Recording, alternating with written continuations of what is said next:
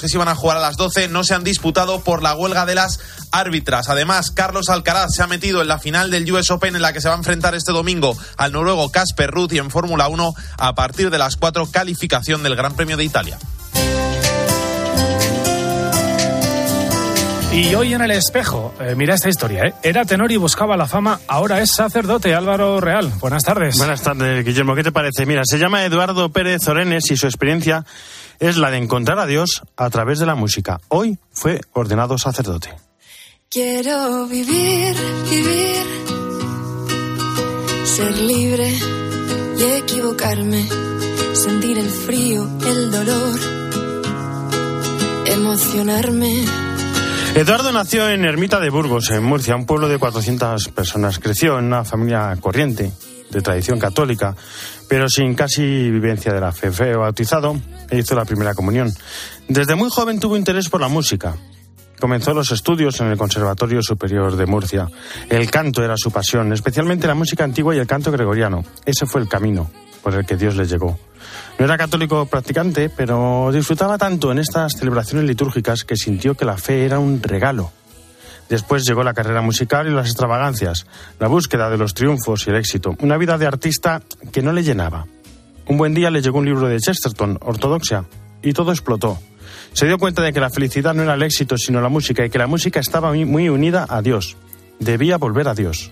Se confesó y comenzó la catequesis para conocer mejor la fe y practicarla. De repente, el canto, que sigue siendo para él maravilloso, pasó a otro lugar.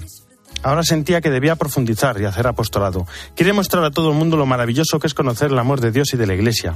Comenzó a plantearse el sacerdocio. Terminó el grado de canto, entró en el seminario. Allí se ha ido formando y ha descubierto no solo la presencia de Dios, sino la importancia de las pequeñas cosas, de lo cotidiano.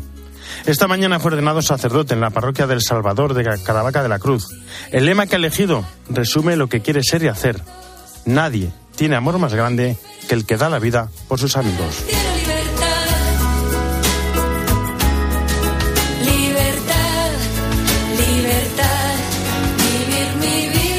Jesús Luisa, ¿qué están? ¿Cómo estás? Buenas tardes. ¿Qué tal Álvaro? Buenas tardes. Cuéntanos, ¿el Evangelio de mañana? Bueno, pues el Evangelio de mañana tenemos el Evangelio de la Misericordia porque es cuando los fariseos se quejan de que el Señor acoge a todos, especialmente a los pecadores, como con ellos el Señor habla de esa parábola de la red que se encuentra, la perla que se encuentra, la oveja perdida y también el hijo pródigo. Yo siempre digo que en nuestro mundo de hoy, ¿qué es lo importante? Pues es más importante el 99 que uno, pero para Dios lo importante es esa persona encontrada, los demás también, pero esa persona encontrada, porque para Él valemos cada uno mucho. Esto es un poco lo que tenemos que valorarnos cada día en la vida, ¿no? Y ahora que estamos en este mes de septiembre, mes de la, del cuidado de la creación. Todo es muy importante, pero sobre todo el hombre, cada hombre vale mucho para Dios y así tiene que valer para nosotros al hacer el bien y acoger a todos. Muchísimas gracias, Jesús. Gracias, Hasta mañana.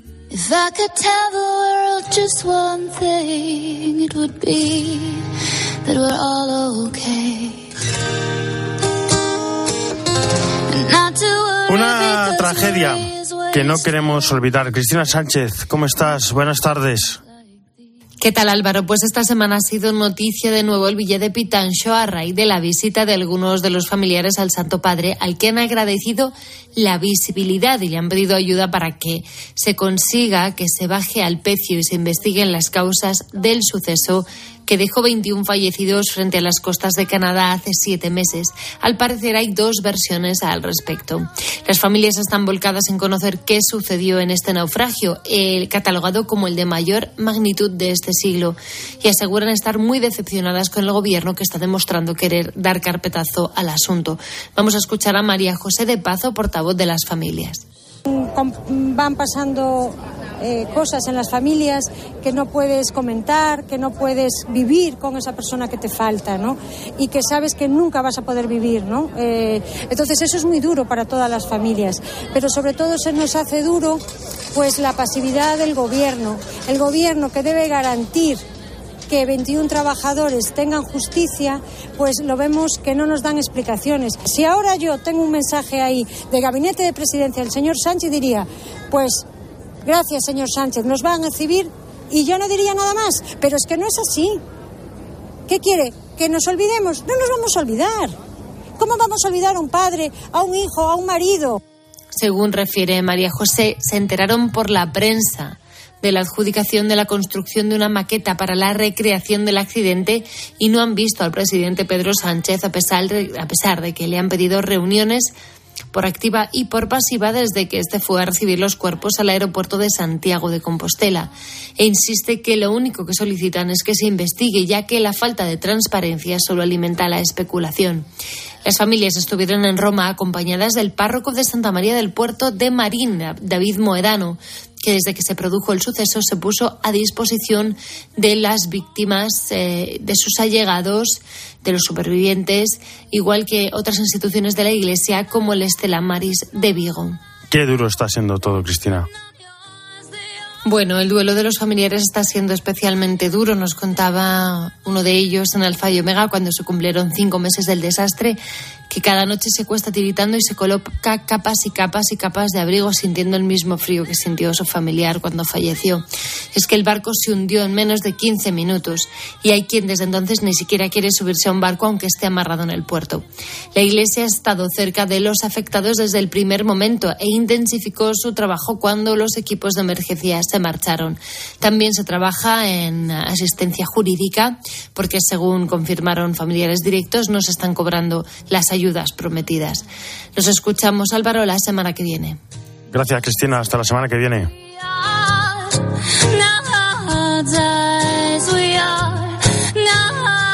Y precisamente hasta Roma nos vamos, las 2 y 11, una hora menos en Canarias. Eva Fernández, ¿cómo estás? Buenas tardes.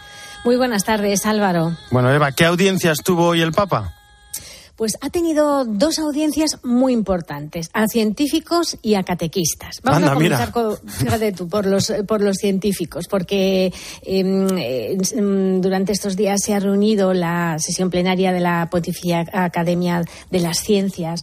Entonces el Papa ha recordado cómo mm, San Juan Pablo II mm, dio muchas veces gracias a Dios porque gracias a la intercesión de la Virgen el mundo no había conocido el horror del conflicto nuclear, pero el Papa les decía, debemos seguir rezando por este peligro, lamentablemente, ¿no? Con los sucesos eh, que estamos viviendo todos ahora con la guerra en, Ucrania, ¿no? El Papa ha animado a los científicos eh, que puedan unirse todos eh, con una voluntad común de formar una fuerza de paz, ¿no? Y mm, les ha animado a trabajar por la verdad, por la libertad, por el diálogo, por la justicia, ¿no? Y les ha recordado algo muy importante, que hoy más que nunca la Iglesia Católica es aliada de los científicos, ¿no?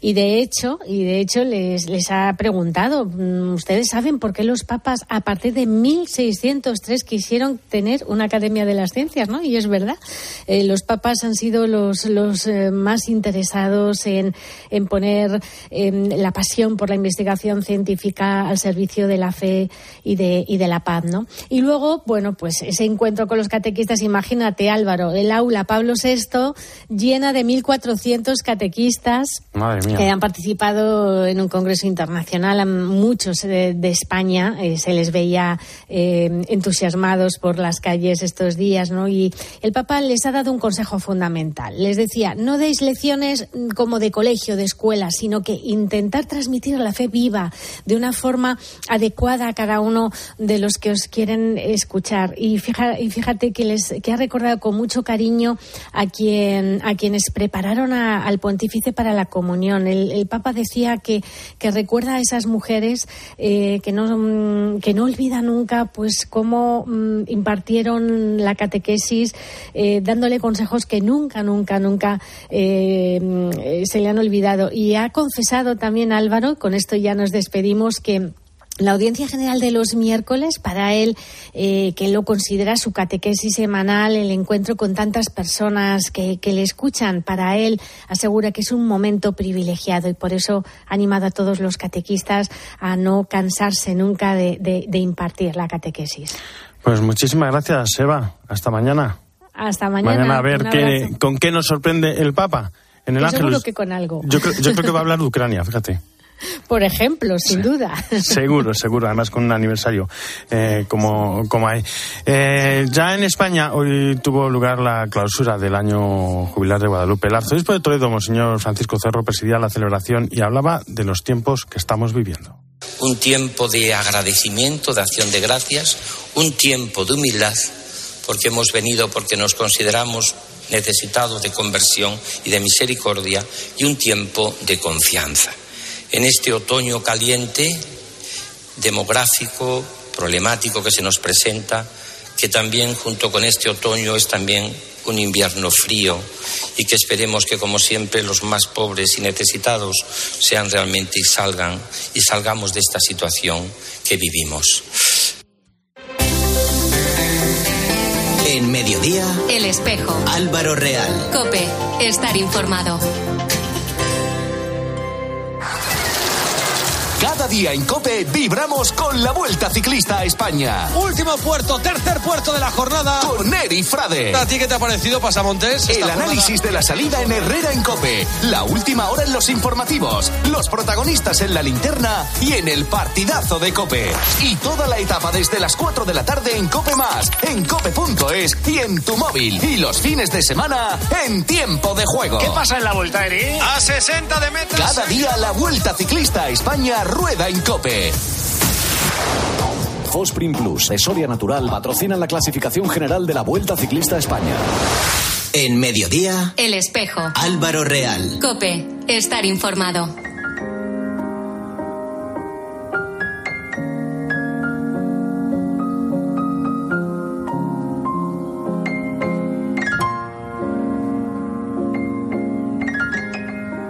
Hoy es el Día Mundial para la Prevención del Suicidio 2022 y por ello quiero hacer una entrevista especial. Javier Díaz Vega es psicólogo, esposo, padre de familia. Javier tenía 22 años cuando su madre se suicidó. Padecía una depresión. Todo lo que él vivió y sintió estaba plasmado en un libro, Entre el puente y el río. Una mirada de misericordia ante el suicidio. Por si fuera poco, ha pasado un cáncer. Si alguien sabe de encontrar esperanza en medio del sufrimiento, es él. Javier Díaz Vega, ¿cómo estás? Buenas tardes. Buenas tardes, Álvaro. Bueno, lo, bien, lo primero. ¿cómo estás? ¿Qué tal va ese brazo? Bueno, el brazo va con, con fisioterapia y con eh, gimnasio y bueno, es una forja, digamos, ¿no? y ahí anda. Pero vamos bien, con paciencia y, y- y ánimo. Bueno, voy, voy a ir directo al grano. ¿Tiene sentido el sufrimiento?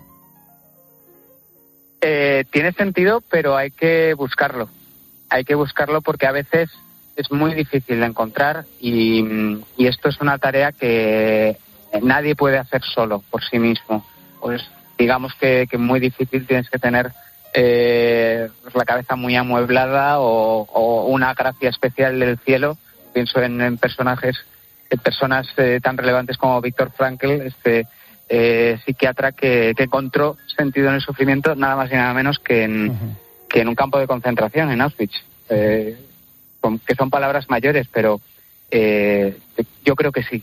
Bueno, con- lo tuyo también son palabras mayores. Como decía al comienzo, cuando tienes 22 años, tu madre se suicida y como cuentas en tu libro, consigues perdonar. ¿A quién necesitabas perdonar?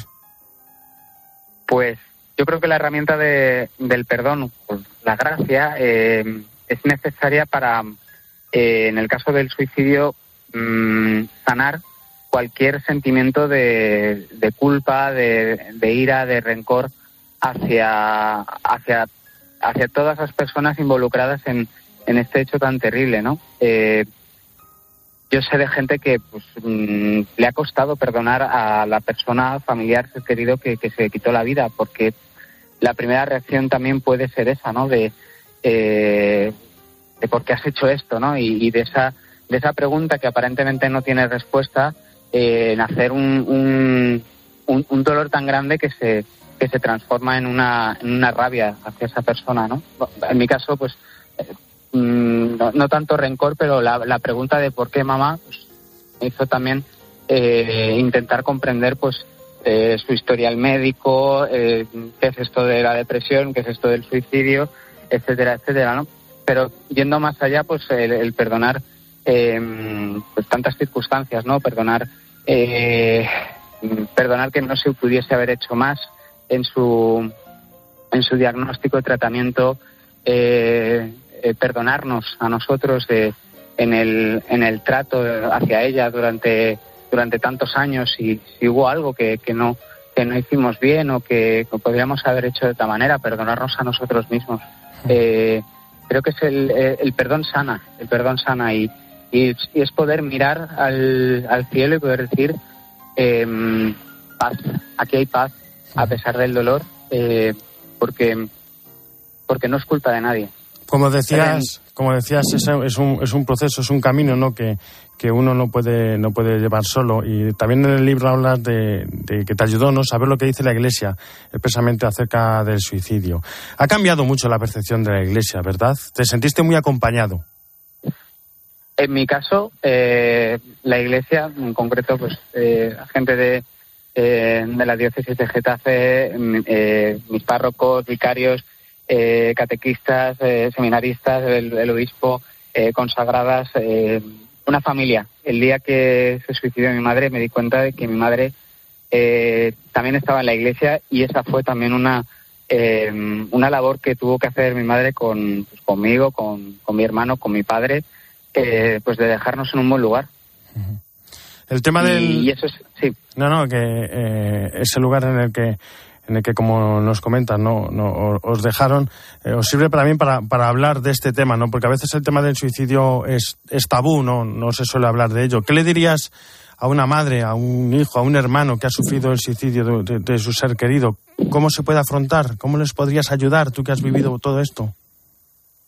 Pues lo primero que tendría que decir, y esto es algo que cada vez eh, intento mm, tener más presente, es eh, que antes de decir nada estoy dispuesto a escuchar todo lo que puedan decir y hasta donde quieran o puedan en ese momento, porque em, cuando hablamos de que el suicidio es un tabú no es solo una cuestión eh, social o cultural, es que muchas personas cuando eh, sufren el suicidio de un ser querido, aparte del shock emocional que pueden experimentar, em, la, la la simple pregunta sin respuesta, eh, la rabia, la culpa, la, incluso la vergüenza que a veces eh, da como si por este por este tabú social, ¿no?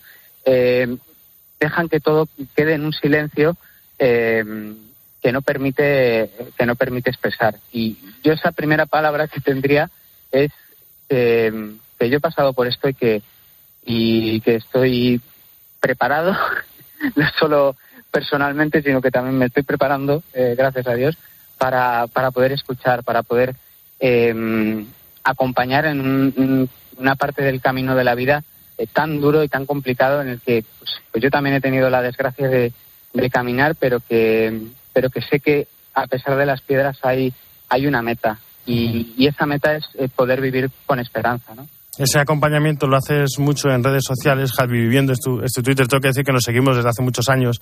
De alguna manera, pues he vivido contigo ¿no? el, proceso, sobre todo en la enfermedad del, cáncer. ¿no? Y lo que más me impresiona es que, que, siempre ves a Dios en todas las cosas, ¿no? porque lo fácil sería decir, bueno, me cabreo con Dios, Dios no existe. Y sin embargo, al contrario, Javier, tu fe crece. ¿Cómo lo haces? Mm, no, lo hace Dios. es que yo de verdad que, que Mm, no hago nada, yo me dejo hacer y es que esto esto del cáncer pues también me ha mm, me ha tenido y bueno pues todavía a veces eh, el, recuerdo y las eh, cicatrices que tienen que eh, quedarse pues me hacen preguntarle a Dios bueno qué vas a hacer con esto no em, tú te me has mostrado muy muy cercano en pues en esto de el suicidio de mi madre en esto de de, la enfermedad, en mi no poder, mm, no poder ni levantar los brazos para coger la comida, porque tenía el brazo escayolado recién operado, el otro brazo que estuvo el, hueso eh, a punto de romperse por, por el cáncer, eh, con una incertidumbre brutal y un niño de apenas un año, pues eh, dentro de todo, em, pues Dios estaba ahí, ¿no? Y ahora, pues el poder eh, celebrar y, dar gracias por, por la salud y también preguntarse el, bueno, señor, ¿y esto eh, qué fruto va a dar, no? Mm, yo no sé, eh, no, tengo la, la, receta, ojalá la tuviese, pero sí que intuyo, porque la experiencia del suicidio de mi madre y el testimonio que he dado y que sigo dando afortunadamente también pues a través del libro y de, y de muchos encuentros que, que estoy teniendo y que, bueno, si acompaña la salud voy a poder seguir teniendo, pues eh, intuyo que ese testimonio eh, eh, ayuda a otras personas. Al final, em, tienes que dar, efectivamente, em, y sobre todo pues con temas como el, el, suicidio hay, hay, una labor profesional también que se tiene que, eh, que se tiene que dar, ¿no? Pero la, la vivencia, eh, la vivencia nos hace humanos, porque al final todos todos compartimos unos anhelos y un, deseo y también, eh, por qué no decirlo, unas miserias y unas dificultades eh, enormes. No, no se trata de que yo ahora me vuelva una especie de superhombre, que no se va a dar, eh, ni, ni aparentemente aparezca mm, perfecto o con una fe inquebrantable. Mentira cochina. Eh, bueno, supongo que esto se puede decir en la radio. Sin embargo, a través de esa, de esa debilidad, ¿no? Y debilidad que me cuesta asumir. a mí también. Eh, que otra, otra cosa es que luego a través de redes eh, se vea más o menos, pero, pero ciertamente mm, no podemos tener miedo de, de mostrar nuestras cicatrices porque, eh, porque es el Señor el primero que las enseñó es parte, es parte de eh, nosotros. Es parte de nosotros. Entre el puente y el río, una mirada de misericordia ante el suicidio de Javier Díaz Vega. Es la editorial Nueva Era, ¿verdad? Nueva Eva. Ah, Nueva Eva. Nueva Eva, sí, como la Virgen María. pues Javier, muchísimas gracias. Y un fuerte gracias abrazo. A ti. Un abrazo muy grande. ya había visto todo, Hablemos de ecología integral. María Alcudia, ¿cómo estás? Buenas tardes. ¿Qué tal Álvaro? Muy buenas tardes. Durante estas semanas y hasta el 4 de octubre en la fiesta de San Francisco se suceden en las diócesis actos y jornadas por el cuidado de la creación, un periodo ecuménico para pedir juntos al Señor por la naturaleza, la madre tierra. Este año el Papa nos invita a reflexionar, eh, lo hace en su mensaje, sobre la importancia de aprender a escuchar el grito de la creación. Como nos recuerda Francisco, es un momento especial para que todos los cristianos recemos y cuidemos juntos nuestra casa común. Eso implica cultivar nuestra conversión para intentar evitar la catástrofe ecológica. Habla el pontífice de una espiritualidad ecológica atenta a la presencia de Dios en el mundo natural, aunque desgraciadamente nos recuerda esa dulce canción, va acompañada de un amargo grito. Y es que la hermana madre tierra clama, gime y suplica que detengamos nuestros abusos y su destrucción. Nos referimos, claro, a acciones como incendios, gases invernadero que se lanzan a la atmósfera es muy preocupante el maltrato a la naturaleza. Esta mañana la Diócesis de Madrid, en un acto ecuménico organizado por el Arzobispado de Madrid, la Iglesia Ortodoxa Rumana de España y Portugal y la Iglesia Evangélica Española, ha celebrado un acto de oración. Carlos Jesús Delgado es el coordinador de la Comisión de Ecología Integral y vicepresidente de Justicia y Paz Madrid.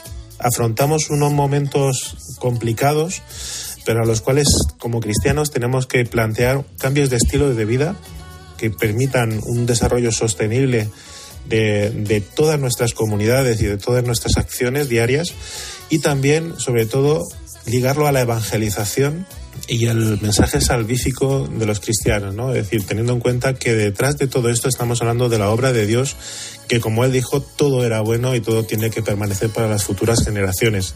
Os animamos a tener estos momentos de oración y contemplación y acción de gracias durante este tiempo. Con nuestra actitud irresponsable estamos labrando, sin caer quizá en la cuenta, un futuro muy complicado. Estamos viendo ya ciertos visos de ese cambio climático, el calentamiento del planeta, la larga y dura sequía.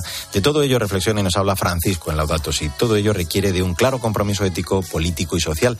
En ese sentido, también el Santo Padre nos lo ha recordado en alguna ocasión que no hay ecología sin una adecuada antropología. Pero además de hablar de la gran responsabilidad de los políticos y de las empresas, que evidentemente la tienen, no hay que olvidar la propia, la de cada uno de nosotros, la sensibilización, porque construir esa base ética para salvar la biodiversidad es un poquito responsabilidad de todos y eso pasa por cambiar cada uno de nosotros nuestros estilos de vida y consumo. Además de todas estas acciones, imprescindible, como estamos haciendo, elevar nuestra oración al Señor para pedirle así que nos ayude a vivir esta imprescindible ecología integral. Hasta el próximo día.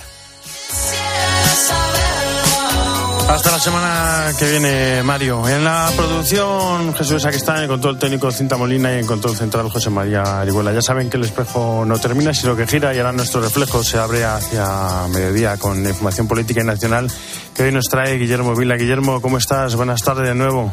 ¿Qué tal Álvaro? Buenas tardes. Pues un mediodía cope muy marcado, como te puedes imaginar, por esa noticia, ya es oficial. Carlos III es el nuevo rey de Inglaterra. Esto y mucho más enseguida, en mediodía cope.